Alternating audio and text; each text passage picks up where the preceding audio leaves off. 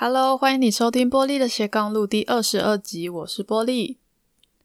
你在大都市工作吗？你喜不喜欢你现在的生活呢？在今天的节目里，我想和你聊聊关于生活和工作的选择。准备好了吗？我们就开始喽。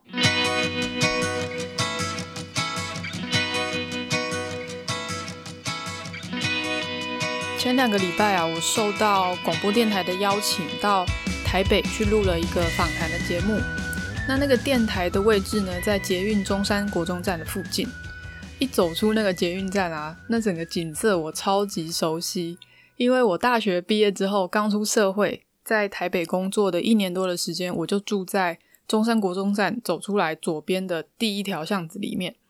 哦，所以那一天出来之后，我还很兴奋，就往巷子走了几步，结果往里面一看，发现开了一家路易莎咖啡。那刚好我同行的朋友他想要买咖啡，所以我们就说，诶，不然就去那家买。所以走进去之后，然后我就看到说，诶，平常日，诶，其实那天是平常日哦，不是周末。可是下午的时候，里面坐满了大概八成的人，哦，都是在聊天的那一种。因为有些咖啡厅可能是以这个工作的人为主嘛。那那一家看起来是社区型的小店，里面的人几乎都在聊天，这样。我心里想说，嗯，大家都不用上班吗？想说是疫情的关系，所以很多很多人都回台湾这样子。那那个路边的三民书局也还在哦，看了就觉得哇，好多以前住在台北的回忆就跑跑出来了这样子。我记得那时候我呃要搬出宿舍嘛，因为毕业了，就在找工作，然后找房子的时候，很幸运的遇到。几位好人，他们正在争室友，就是大家一起 share 一层公寓这样子，所以我就很幸运的搬进了那条巷子里面的公寓。我的房租只要三千五，超便宜，对不对？分租之后一个房间只要三千五，可是房间只有一点五平大，等于就是放一张单人床，放一个小的电脑桌跟一个挂衣架，好，这样就满了，就非常小。可是可以用这么便宜的价格住在那么好的地段。那个时候很年轻的我觉得超满意，我毕竟刚毕业的第一份工作也没有赚多少钱啊。哦，那时候第一份工作是在一家小型的贸易公司上班，然后老板是澳洲的华侨，我作风还蛮开明的。那办公室人不多，十几个人，可是空间很大，待起来也很舒服。我老板很注重这个工作的的感觉，这样子。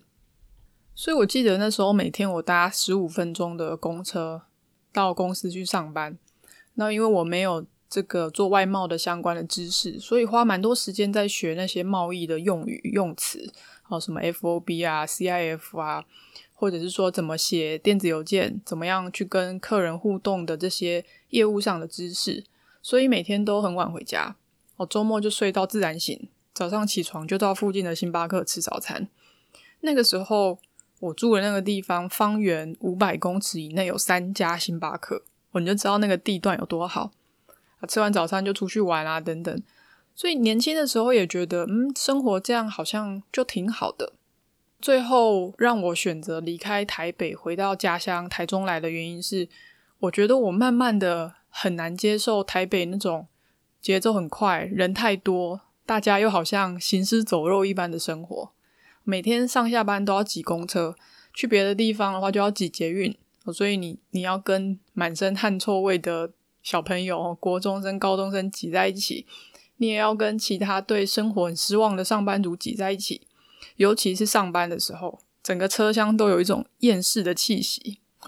我觉得那个东西是好像会传染的，你就感觉到整个车厢的人心情都很不好。这样，那我觉得在这种情况下。你要期待上班也很难啊，因为大家都是不想上班的感觉啊。然后就是假日去到哪里都是人，好像全世界的人都在等假日出来放风一样，所以旅游品质很差。那当然就是很难存钱啊。哦，一般人要在台北买房子几乎是不可能的任务，除非你靠爸妈。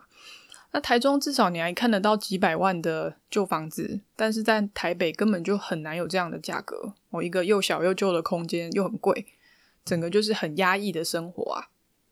那最近几次去台北，我其实都很怕遇到尖峰时段，因为我总觉得台北捷运好像比以前我待的时候又更挤了。我每一次我从捷运的手扶梯往下看，看到月台上面那个满满的人潮，我心里面都会想说：哇，住在台中真好！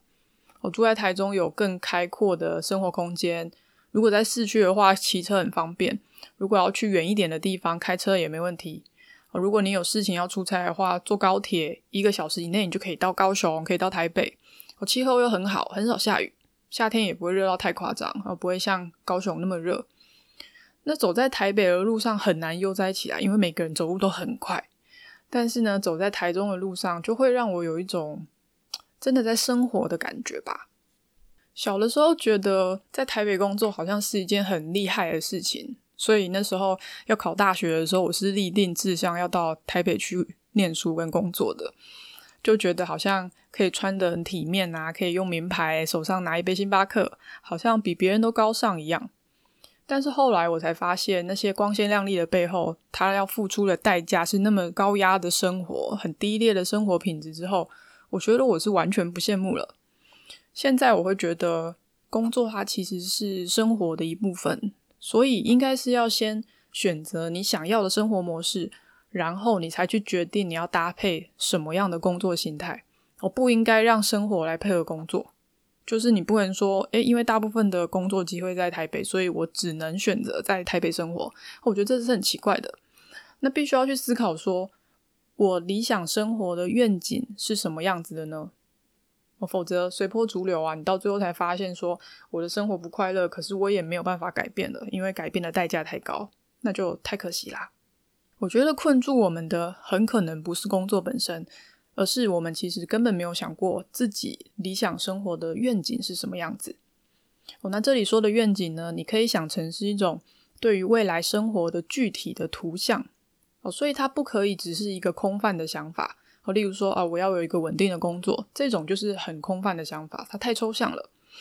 而是必须要把自己的期待更清楚的想过，因为你清楚的想过的话，你才会知道你未来要往哪个方向走啊。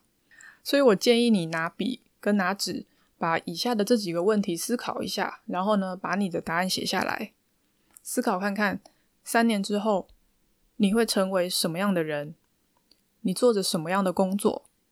你每个月赚多少钱？你住在哪里？周围的环境怎么样？你的房子是什么样的呢？有几个房间？分别是什么用途？他们的装潢风格是什么？你和谁一起住？你有车吗？是哪种类型的车？什么颜色？工作以外的时间，你有什么兴趣呢？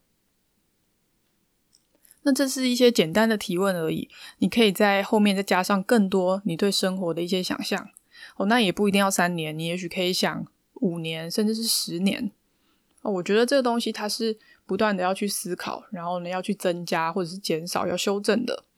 因为愿景如果更清晰的话，它引导你前进的力量也会越大哦。这样你会更容易的达到目标，也才会更清楚应该要怎么样帮现在的自己做规划。才可以达到这个一步一步走向自己理想生活的目标。